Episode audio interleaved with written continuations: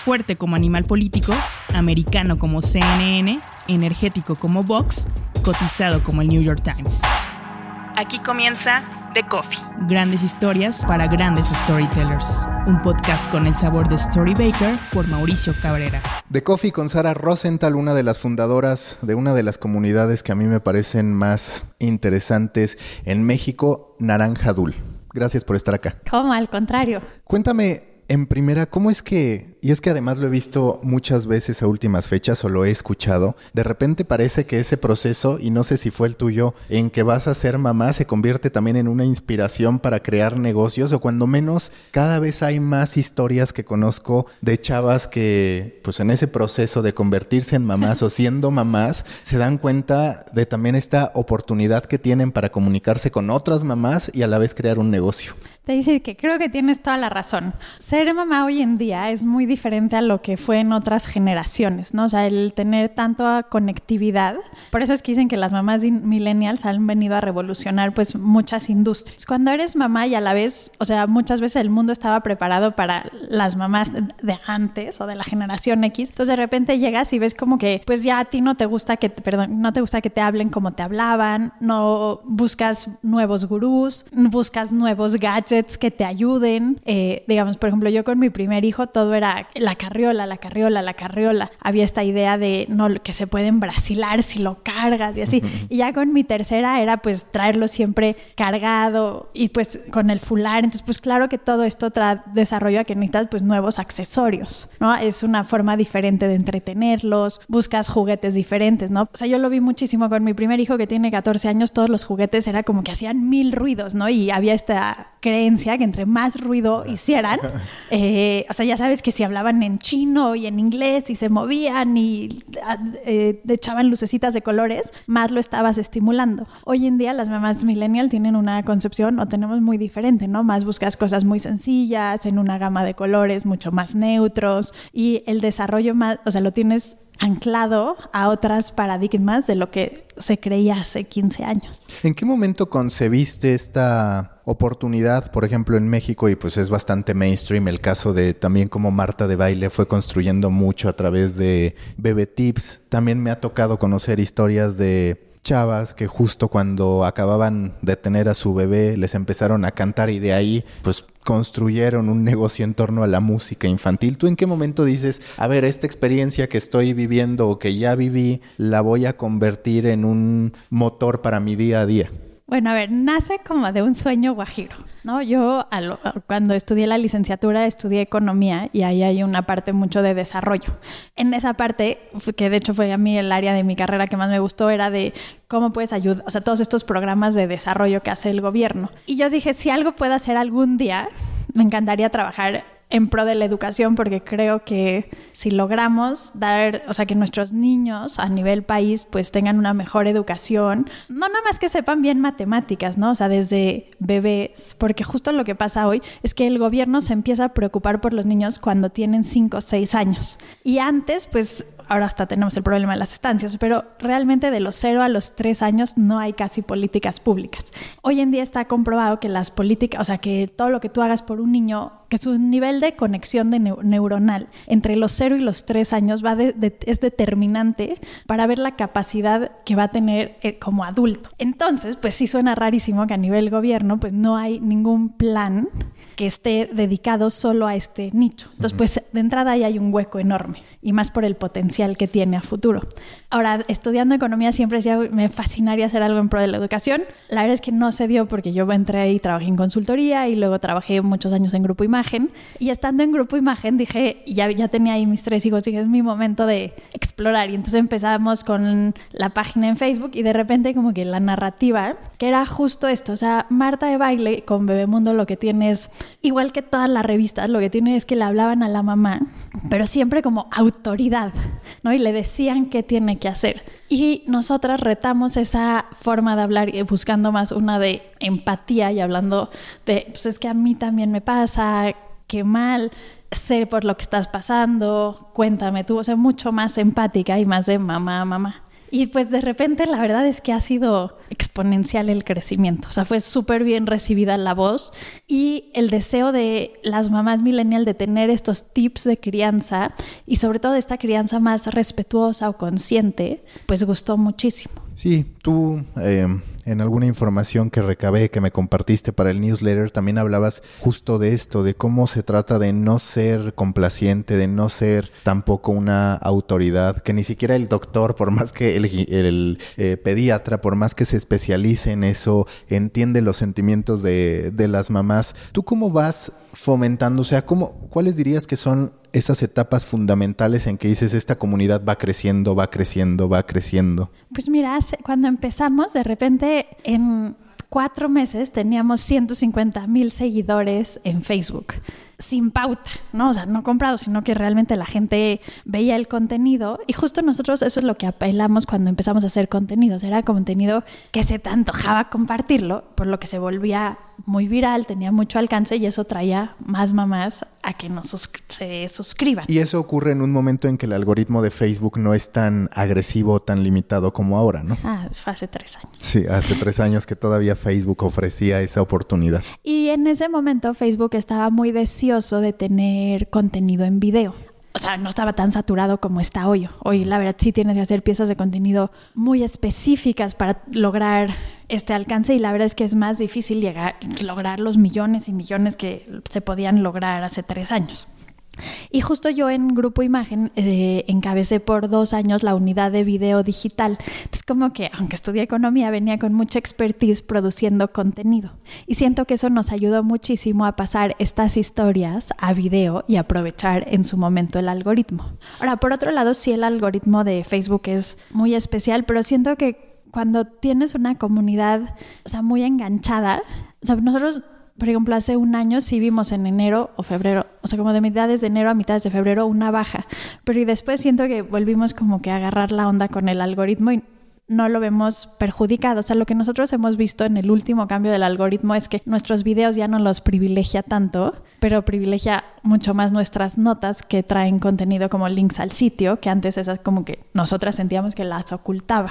¿Y tu estrategia en video cuál ha sido? Porque hubo una etapa en que en Facebook abundaban estos videos con imágenes y subtítulos. Después, hace por ahí de año y medio, empieza toda esta tendencia de videos de larga duración, le hace de tres minutos o más para poder incorporar ad breaks. ¿Tú cuál fue la estrategia que seguiste para posicionar tus videos? Pues hace tres años y la actual. Mira, nosotros empezamos muy interesante con manualidades. O sea, fase uno fue manualidades. De hecho, logramos tener, nuestro primer video viral era cómo eh, hacer un libro sensorial para los bebés, ¿no? Y ese llegó como a 10 millones. Fue nuestro primer hitazo. ¿Está fácil de hacer el libro sensorial o no? Sí, facilísimo. Hay que probarlo. A ver, a ver sí, no, pero según yo ese era el reto. Que Digo, un poco lo malo es que sí, creo que si un bebé lo usa, pues dura poco. Pero estaba muy vistoso y lo único que requerías era una caja de cartón usada y como cintas. Estaba muy ingenioso, la verdad. Eh, y salió muy bonito el video, fue nuestra primera producción. Y de ahí empezamos a hacer un montón de manualidades, mucho con la misma idea. Y venían estos picos de que podíamos recibir así 50 mil seguidores en un día. O sea, de veras eran picos enormes. Eh, fase 2 empezamos a hacer, nosotros somos, o sea, siento que las mamás nos leen mucho por dos cosas. Uno, por estos contenidos empáticos y por los tips de crianza. Entonces empezamos fase 1, los contenidos muy empáticos, eh, hacer, a volverlos video. Y justo cuando empezamos todavía no estaba tan saturado de que todo el mundo estaba haciendo sus videos que eran imágenes y letras, ¿no? Eh, y ese, la verdad es que lo seguimos haciendo. Antes hacíamos dos a la semana, ahora lo hemos bajado solo a uno a la semana y estamos haciendo también dos videos más. Uno que es un video hack, que son tips muy puntuales, ¿no? De si tu bebé tiene cólico, siete cosas que hacer si tu bebé tiene cólico. Eh, si le están saliendo los dientes y también vienen o sea, como un formato más estilo hack, como Five Minutes Craft y estos, que son muy rápidos, pero siempre tratamos de que el equipo, o sea, dentro del equipo tenemos una pedagoga que todo el tiempo nos está nutriendo de tips. Siempre tratamos que además de que veas cómo se hace, de explicarte por qué es bueno y cuál es el valor agregado de hacerlo con tus hijos. Y hemos también probado hacer Facebook Lives. Eso Facebook nos lo recomendó un par de veces. La verdad es que nunca hemos sentido que son un producto tan viral como el equipo de Facebook México lo recomienda. Eh, pero pues hemos probado, ¿no? O sea, para mí eso del Facebook Live se me hace que es un tema que Facebook México lo trae como agenda porque sé de muchos publishers a quienes les ha súper recomendado hacer el Facebook Live. Nosotros la verdad es que tenemos, cuando lo hacemos, tenemos picos de mil personas conectadas, lo cual siento que es buenísimo pero pues se vuelven largos, o sea, como que entra la gente y su spam de atención es de un, par de minutos, ¿no? Entonces, aunque lo hagamos de media hora, no, no lo ven, digo, un porcentaje sí lo ve completo, pero la verdad es que tenemos mucho más alcance con los videos de dos minutos, entre un minuto y dos. Nacieron en un momento en el que Facebook parecía el escenario ideal para construir un medio de comunicación. Me parece que una gran mayoría de medios que surgen en esa época entre el 2014 y 2017, digamos, 2018 todavía encontró en Facebook ese alcance que como dices antes no estaba tan limitado, el algoritmo era un poco más bondadoso, no había una saturación, pero cuando ustedes empiezan a detectar esto que por ejemplo ya me dijiste cómo lo contrarrestaron ese efecto en materia de producción de contenido, pero cómo han ido trabajando para que Naranja Dul no dependa de Facebook? ¿Cómo han ido logrando migrar esa audiencia hacia su propia plataforma o hacia otras redes sociales o hacia otras avenidas de negocio? Ok, creo que este es el gran reto, ¿no? Digo, la verdad es que en Facebook tenemos 4 millones de seguidores y sigue siendo nuestro alcance principal. Pero la verdad es que sí llevamos ya más de año y medio construyendo otros. Digamos, este año de las estrategias más interesantes que traemos es que tenemos semanalmente grupos de WhatsApp con nuestras mamás. Entonces, todos los domingos de 7 a 9, una experta viene y da una plática en WhatsApp y se ha vuelto como el producto más VIP que tenemos. Eh, y estamos todo el tiempo, tenemos, estamos haciendo muchísimo base de datos. justo, digo, tenemos el mail, pero lo que más nos interesa tener de nuestras mamás es el celular, porque vía WhatsApp hemos visto que ahí están nuestras mamás y que les fascina ser informadas y desahogar sus dudas desde WhatsApp. Entonces, una de nuestras estrategias muy importantes es de veras la comunicación por WhatsApp. ¿Y esta de WhatsApp ustedes encienden y apagan o en cualquier momento también las mamás les pueden preguntar alguna duda? No, no, se enciende y se apaga. Por ahora. Sí, porque son demasiadas mamás y se vuelve la verdad que el, el monitoreo muy complicado. Entonces nosotros ahí sí es lo tenemos como por horarios y las mamás también saben y lo valoran muchísimo. Son increíbles los comentarios de pues este domingo hablamos del ah, del cuando tu bebé no puede dormir. Entonces, o sea, como hábitos de sueño, cómo hacer estrategias para que tu bebé pueda dormir mejor. Y la verdad es que los comentarios de las mamás después de que la experta da su plática y además le resuelve por espacio de varias horas dudas uno a uno, eh, todo el mundo queda súper agradecido. O sea, es como de esas experiencias que los, los comentarios de agradecimiento y se te enchina la piel de wow. ¿Y cómo has ido encontrando la dinámica para moderar comentarios? O sea, tú habilitas el que solo pueda publicar contenidos por un periodo la experta y después abres las preguntas o cómo, cómo trabajas para que no se convierta en un caos o en una lluvia de preguntas. ¿no? no, justo es así. O sea, WhatsApp tiene esta modalidad que puedes poner que solo los administradores hablan. Y entonces, pues cuando es tiempo que no es, no es el horario de preguntas, está habilitado solo los administradores, que es cuando nosotros pues hacemos los mensajes de cuándo es la silla, cuándo nuevamente se va a abrir. Y en el espacio que está abierto, sí es, o sea, te descuidas un segundo de tu WhatsApp y tienes muchos grupos con más de 100 preguntas. Ahorita ya cuántos grupos activos tienes? No, tenemos como 30. 30, muy bien. Sí, no, no, eso, WhatsApp es un, fíjate que tú decías que sí entiendo este spam que hubo en donde los publishers entraron muy en serio a Facebook, pero también porque ahí estaba la audiencia súper enganchada, ¿no? O sea, era como un must, porque pues como publishers, pues quieres ir donde está la audiencia, ¿no? Y entonces pues te agarras de las plataformas que te ayudan a llegarle a tu audiencia. Y nosotros vimos que las mamás siguen estando, las, justo nuestro perfil de mamás, o sea, mamás millennials, están súper en Facebook todavía, no lo han abandonado. Pero WhatsApp les fascina. O sea, se sienten como muy apapachadas de poder resolver dudas y hacer tribu en WhatsApp. aparte es mucho más personal ahí, sin duda. Totalmente, creo que va por ahí. Sí se sienten, sí es un trato no masivo, sino mucho más personal. A estas mamás que están en los grupos de WhatsApp todavía no, no les cobras ni nada, simplemente se, se van pudiendo sumar a estos espacios. Justo ahorita vamos, o sea, hablando como de otros revenue streams, eh, de lanzar un programa para embarazadas. O sea, nosotros evidentemente tener embarazadas pues hace que el journey con nosotros sea el más largo. Eh, entonces estamos, vamos a tener un programa para embarazadas que lo vas a poder ver desde tu app o desde WhatsApp y ahí sí va a tener una paga muy pequeña.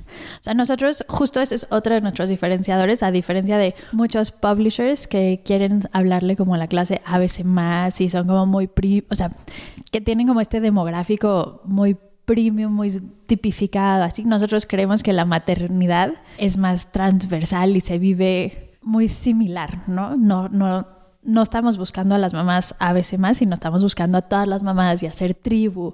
Entonces, tanto nuestros eventos presenciales como también tenemos la plataforma de cursos, la verdad es que nosotros buscamos que lo que cobremos más sea una cuota de recuperación y de compromiso, que realmente sea una carga económica para la familia y que sea, pues, que haga que no puedan tomar el curso, ¿no? Porque el precio sea muy caro o así.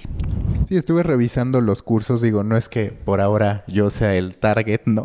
Eh, que me late. no, no, no, todavía no. todavía no. Pero sí, el costo es bastante bajo, o sea, también le estás apostando a la escala en este caso, no tanto a cobros grandes, sino más bien a lograr que una gran cantidad de mamás empiecen a inscribir a este tipo de cursos.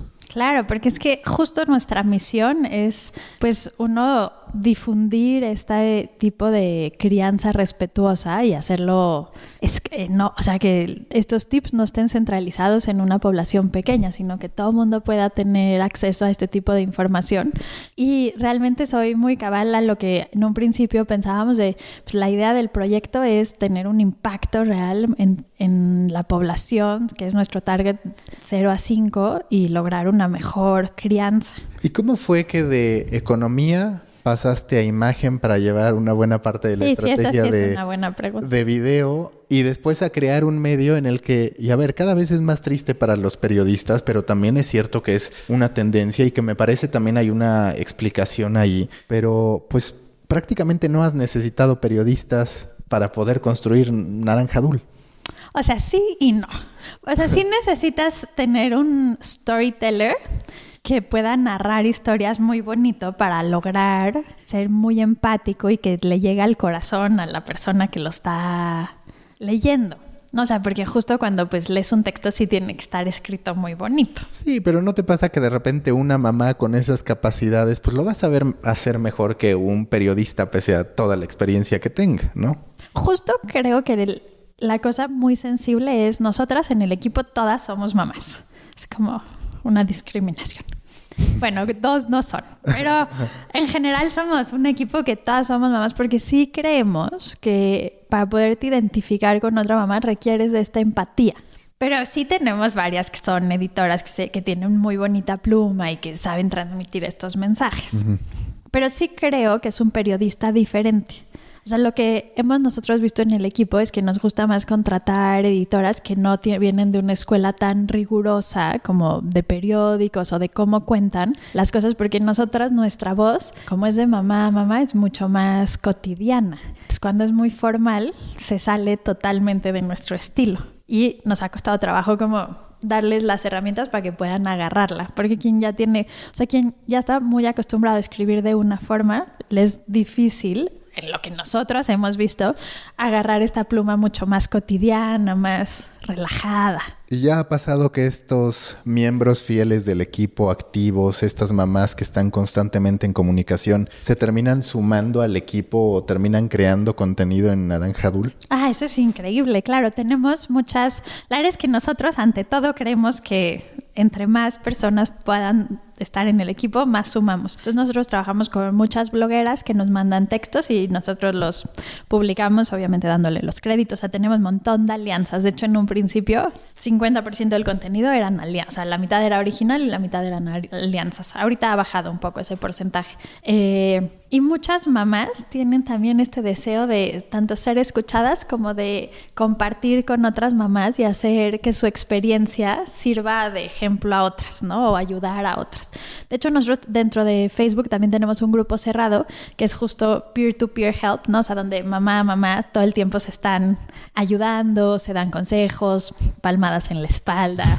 No, de veras, porque es un momento complicado, o sea, suena raro, pero de veras justo los primeros 100 días, digamos, que recién nace el bebé, son momentos de tanto de cambios hormonales como muy solitarios y donde más te identificas es con gente que está en lo mismo. Entonces se vuelven muy relevantes estos grupos. ¿Cómo te fuiste llenando de especialistas? Porque para atender a las mamás y por ende a los bebés, pues requieres una serie de especialidades que no son fáciles de, conseguir, es decir, necesitas hacer un proceso. Yo incluso veía los cursos y es que a uno como hombre evidentemente le parece fantástico la cantidad de cursos distintos que puede haber y que requiere distintos eh, especialistas. ¿Tú cómo los has ido conformando? ¿Cómo los has ido eligiendo? Hoy, ¿cómo está tu estructura respecto a gente fija contra especialistas, pues a los que contratas por ocasión, por así decirlo? No, nosotras tenemos nuestros especialistas que yo les llamo mis gurús y que las amo con locura y devoción. Realmente yo tengo la suerte que Karen Saltzman, que a mi lectura es la persona que más sabe de crianza respetuosa en México, es mi amiga desde que tenemos 12 años. Entonces, desde que yo empecé y tenía como tres seguidores eh, y le conté del proyecto, como que ella la verdad ha sido el coach, o sea, diría que la espina dorsal, ¿no? O sea, cada vez que yo me salía me decía, Sari, no, o sea, eso no, para nada. Por ejemplo, es que eran cosas muy sencillas, ¿no? O sea, ves, nosotros la verdad es que buscamos mucho que no haya violencia contra niños y entonces ella siempre ha sido muy crítica de, pues, de ser muy congruente en todo. Entonces, digamos, en el tema de crianza respetuosa, ella es nuestra espina así. Nos hace ser mucho más fuertes. Tenemos Mónica Bleiber, que es nuestra psicóloga, Trabajamos con Nicole Saltzman, que ella es de lactancia y también la lactación.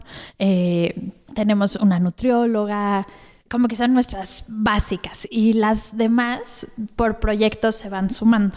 O sea, como digamos en el tema de los cursos, ahí sí hemos contratado a varias dependiendo o sea, digamos, tenemos la que es especialista en cómo dejar el pañal. De veras suena, creo que para quien no está metido en este mini nicho, es como de no inventes que la experta en dejar el pañal, pero cuando tienen niños chiquitos y te mueves como con puras mamás que están en lo mismo, la verdad es que las mamás millennials se han vuelto o sea, buscamos gurús de todo. Y entonces, cuando estás en la etapa de que tu hijo debe dejar el pañal, necesitas a alguien que ya sea tu amiga que ya pasó por eso y te esté coacheando, o la verdad es que es increíble, pero tomamos un montón de cursos. Y que a ver, es un mini nicho, pero en realidad de millones de personas.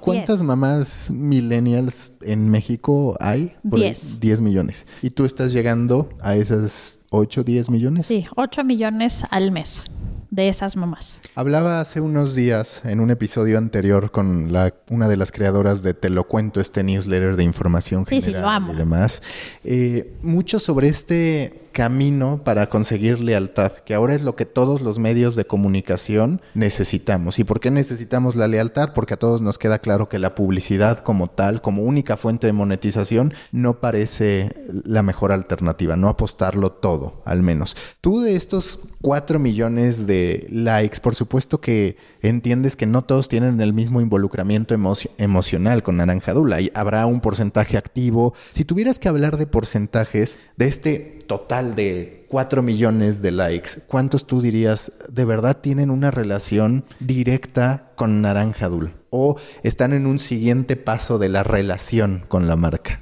Pues mira, yo diría que sí, al menos 30% son súper leales. Y te voy a contar por qué. Justo hace ay, ¿qué fue? Como tres semanas fue Expo Tu Bebé y Tú, aquí en la Ciudad de México. O sea, y la gente iba como por el pasillo y veía el logo y se le quedaba viendo y decía, ¿son las de Facebook? ¿Son las de Instagram?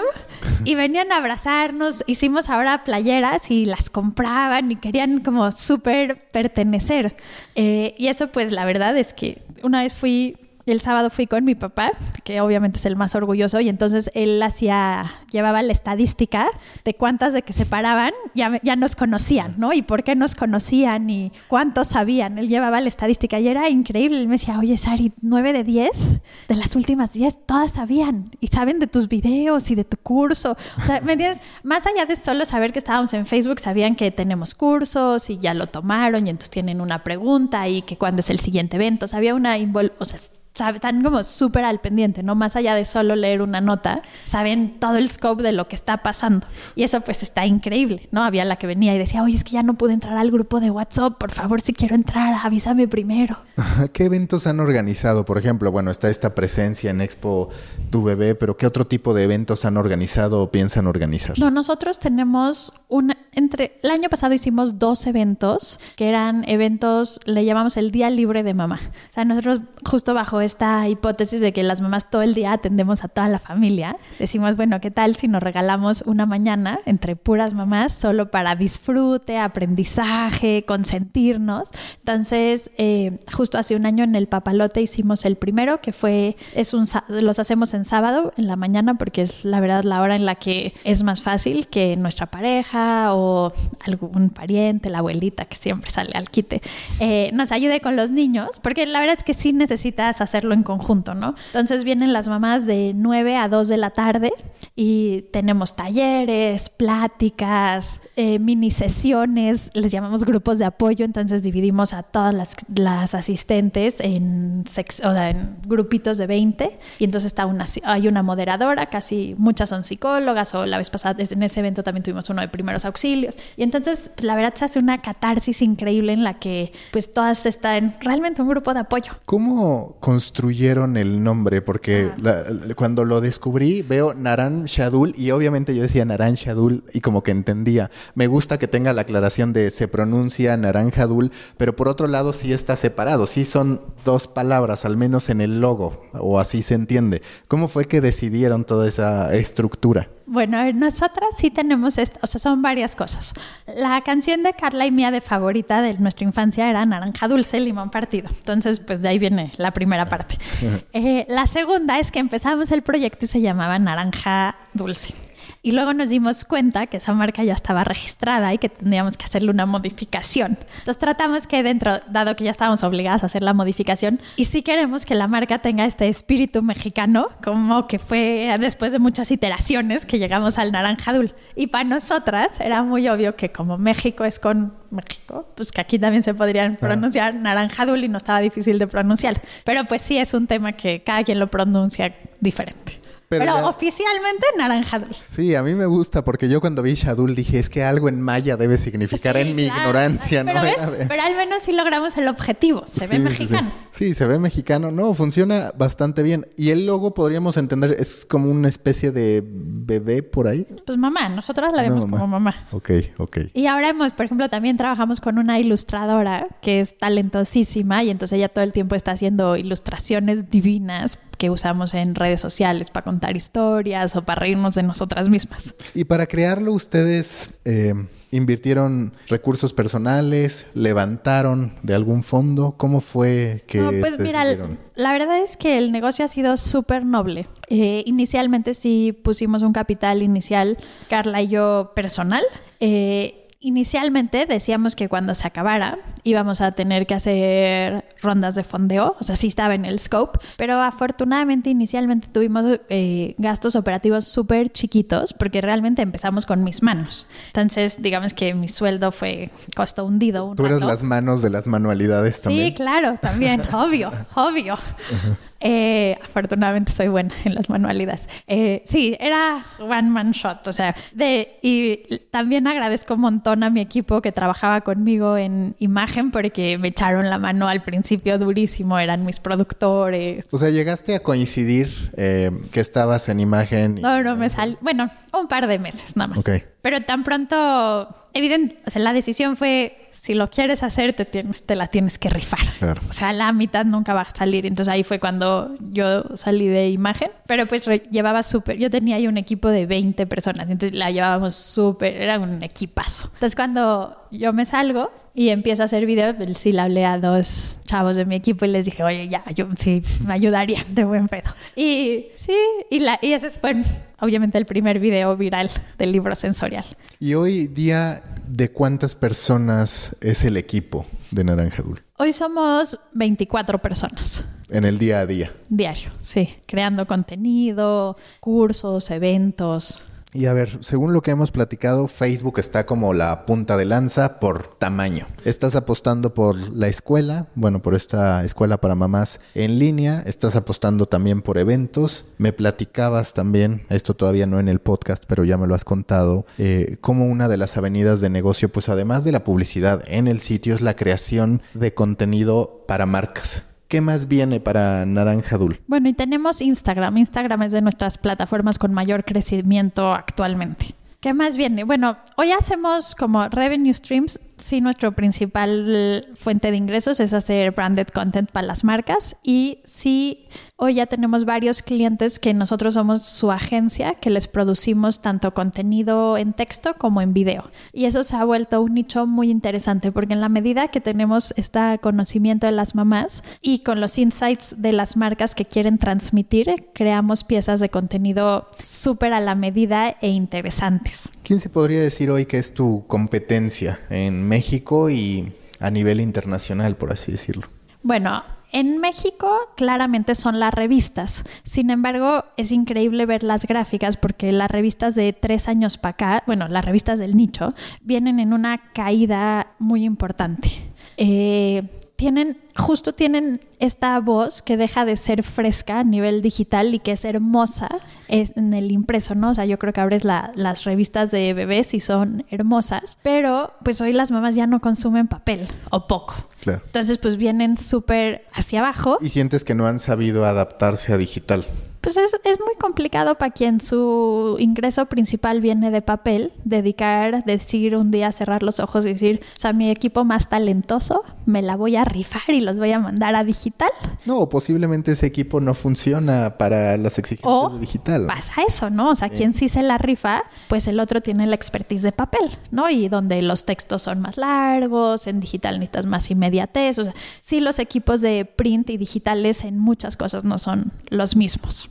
Y sobre todo en esta voz, o sea, creo que de veras para nosotros el encontrar este tono empático ha sido muy importante muy, muy importante y no hablar siempre, o sea, sí rompimos esta estructura del tono en el que siempre se hablaba, ¿no? Tradicionalmente las revistas lo que más dicen son tips, cinco tips para cualquier cosa, ¿no? O sea, eran como muy médicas y nosotros realmente más buscamos como esta empatía de decir, mamá, vas bien, no te preocupes, sé que hoy fue un mal día. Y que cuando tu hijo lleva haciendo berrinche por cinco horas, sí necesitas esa palmadita en la espalda. Has estado tentada, porque yo lo decía, incluso con mi newsletter que es en torno a medios, pues te encuentras con la posibilidad de encontrar nichos dentro del nicho. Y seguramente a ti, a, ti tan te pasa que tienes una serie de cursos, como dices, que va de lactancia al momento en que dejan el pañal, a distintos perfiles de mamás. A mí me pasa en el newsletter que hay desde dueños de medios, hasta inversionistas de medios, hasta estudiantes, hasta gente más intelectual que le interesa más bien el ejercicio responsable del periodismo. ¿Tú en algún momento por una tendencia natural o una lectura natural has pensado en, bueno, ya tengo a muchas, muchísimas mamás millennials. También en algún momento me puedo meter al terreno de la cocina. ¿Por qué? Porque, pues, por ejemplo, está un kiwi limón que también en su momento podría pensar, tengo una cantidad interesante de mamás, podría trasladarlo hacia eso. ¿Tú has visualizado ese escenario o lo visualizas en el futuro cercano? Mira, más que, o sea, nosotros justo el proyecto ahorita es más especializarnos, pero dentro de nuestra propia vertical, ¿no? O sea, hacer contenido solo para embarazadas. Eh, queremos, digamos, que esté en el radar, pero no lo hemos hecho, decíamos luego deberíamos de hacer papás. Claro. Porque sufren de lo mismo, de sufren, o pasan por cosas similares, pero en y que aparte con por, una lectura diferente. Por el momento social que vivimos, parece también una buena oportunidad, ¿no? De cómo el, papá se empieza a concebir en un rol distinto. No, es increíble. La verdad es que yo creo que la es el momento en la historia en donde los papás son más presentes. O sea, definitivamente hay un cambio. Eh, y te digo algo, yo lo veo en los últimos 10 años. O sea, de mi primer hijo,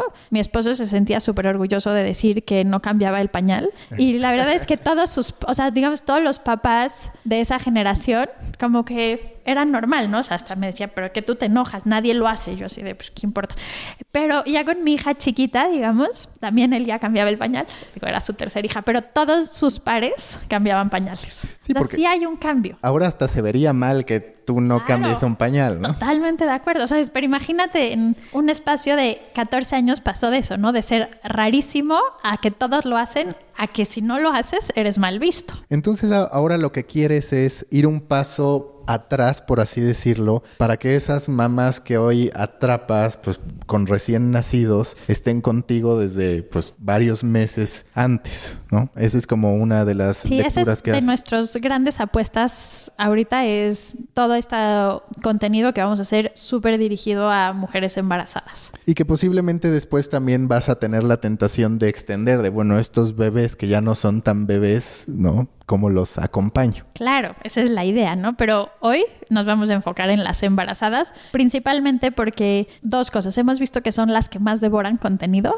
o sea, la mujer embarazada es la que más devora contenido, y luego se vuelve como el siguiente punto es cuando hay muchos problemas del sueño y luego con los berrinches, que es como año y medio, dos. Son como momentos de que hay picos de consumo. Entonces, sí, estamos de hecho emocionadísimas, hasta vamos a hacer una app, o sea, es todo un proyecto bastante Digamos, esa app que va a tener, o sea, una serie de consejos de especialistas eh, para acompañar a la próxima mamá en ese viaje. Exacto, o sea, y tiene, digamos, mucho contenido muy ad hoc por semana del embarazo, eh, tiene cursos con especialistas, tiene, ya que vas a, y tiene varias herramientas como súper simpáticas. Tiene, cuando ya estás a punto de dar a luz, bueno, o estás en las últimas semanas, entonces si quieres contar las contracciones, trae un contador de contracciones para que vayas monitoreando y obviamente te las va guardando. Cuando ya nace el bebé es muy interesante ponerle eh, ruido blanco. Entonces también trae muchas canciones de ruido blanco. Traemos de este tipo de herramientas cinco. ¿Qué tanto te has metido o se piensan meter en desarrollo de tecnología? Porque digo, seguramente tú lo sabes mejor que yo, cada vez hay más esta tendencia como del gaming educativo. En su momento Yogome pues era un gran caso de éxito aparente para el emprendimiento, para el ecosistema mexicano y más allá de lo triste que termina pasando, el fundamento parecía bastante atractivo, el utilizar los juegos para poder proyectar y para poder construir en torno a la educación. ¿Ustedes contemplan o han analizado esta posibilidad de empezar a hacer ciertos desarrollos tecnológicos? Digo, la verdad ahorita no. Nosotros tenemos como ideas encontradas en cuanto a gamificar la paternidad o maternidad. O sea, es como un tema en donde todavía no nos sentimos totalmente cómodas. O sea, sé que suena muy interesante y no quitamos el dedo del renglón que suena interesante, pero nosotros apelamos mucho más a que la maternidad debe ser como muy presencial, muy amorosa y a simplificarla. O sea, creemos que en la medida que tú entiendes el desarrollo de que está pasando con tu niño y entiendes que tu niño tiene su temperamento y es como es y lo aceptas, toda la maternidad es mucho más sencilla. O sea, nosotros estamos, digo, ancladas en una corriente mucho más simple y buscamos que la tecnología no juegue un rol tan importante, sobre todo en esta primera infancia. Entonces sí causa como controversia gamificarla. Sí, de hecho hay muchísimas chavas con las que he llegado a platicar que sí te dicen que con sus bebés pues no van a querer que se acerquen a la tecnología sino hasta después de cierto periodo. Y hay otras que seguramente están bastante a favor de la tecnología. A ver, y cuando digo pues no, digo, tampoco es que satanizo el celular, ¿no? Vive al lado de mí todo el tiempo, o sea, pero consideramos como marca que es muy importante ser responsables y tratar de darle herramientas a las mamás poco sofisticadas, porque de veras creemos que la maternidad no requiere de mil artefactos para crear este vínculo hermoso con tu bebé, sino requiere de entender qué está pasando, tener mucho contacto. Entonces, pues el tener o sea, el gamificarla tiene como muchas connotaciones que nos causan ruido. sí, Digo, y entiendo que vivimos en una era en donde todos estamos gamificando, ¿no? O sea, no, suena interesante, pero hoy todavía es lejano a nuestra filosofía. A mí me llama mucho la atención como, por ejemplo, el New York Times ahora acaba de estrenar un newsletter de parenting, o sea, y como dices, visto ya no solamente como, ah, es la mamá, sino este vínculo de papá-mamá, que sin duda ahí está la oportunidad. ¿A ti qué medios o qué proyectos te inspiraron o te han inspirado para seguir generando ideas? Pues mira, hay este americano que se llama Scary Mommy, que ella empezó, ella es muy, era, bueno, la fundadora empezó con una pluma muy sarcástica. Y así es como ha masificado, o sea, ha tenido, por ejemplo, bueno, alcances muy importantes y luego la compró otro medio y entonces ya no es tan divertida.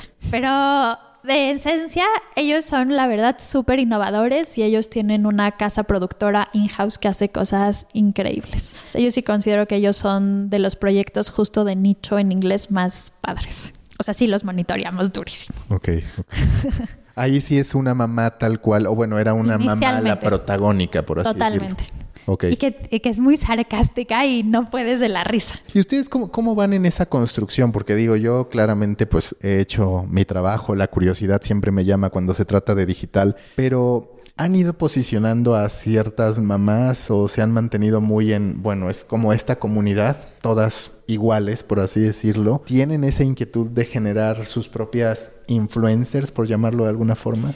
Nosotros a quienes les damos mucha acreditación son a nuestras expertas, que también son mamás y que también cuando cuentan sus problemas, o sea, darte el consejo es como empático y dije, a mí me pasó ayer y así le hice. Entonces, sí le damos y tenemos tres plumas que también estamos impulsando. Pero impulsamos mucho la marca realmente, o sea, a Naranja Dul también tiene como muchas cosas que se firman como de casa. De plataformas, Pinterest sonaría una alternativa eh, sí, bueno, sí. Por otro lado. YouTube es nuestro coco. Ahí están padeciendo todavía. Sí, bueno, es interesante. Por ahí tenemos billón, perdón, videos que sí han viralizado, pero como lograr que las mamás o los papás nos vean como todo el contenido, ahí sí la lealtad es mucho menor.